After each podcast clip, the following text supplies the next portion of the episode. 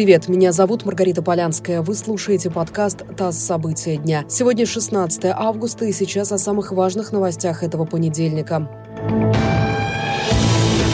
Три человека погибли при попытке покинуть Кабул на самолете ВВС США. Они зацепились за шасси американского самолета и погибли, упав с большой высоты. Военно-транспортные самолеты США эвакуируют из Афганистана сотрудников посольства и местных жителей, которые сотрудничали с американским воинским контингентом. По данным местных СМИ, афганцы штурмом берут самолеты, пытаясь уцепиться за любой выступ даже на ходу. В аэропорту Кабула хаос и неразбериха. В давке погибли по меньшей мере семь человек.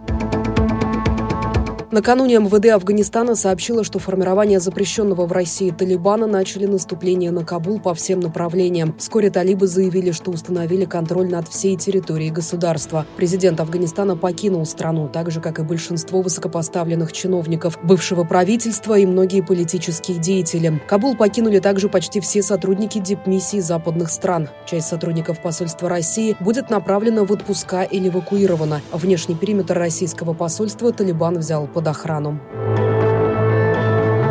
Учебный год в российских школах начнется в традиционном очном формате. Об этом сообщил министр просвещения Сергей Кравцов. Он уточнил, что дистанционного формата не предполагается.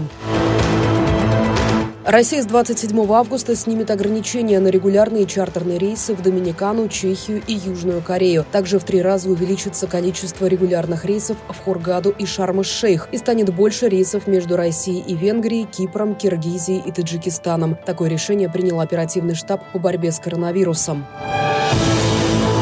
Артем Дзюба не попал в сборную России по футболу на первые матчи под руководством нового главного тренера Валерия Карпина. В сентябре национальная команда проведет три встречи отборочного турнира чемпионата мира 2022 года. В этих играх россияне встретятся со сборными Хорватии, Кипра и Мальты. Это подкаст «ТАСС. События дня». Эти и другие новости читайте на нашем сайте и в наших соцсетях.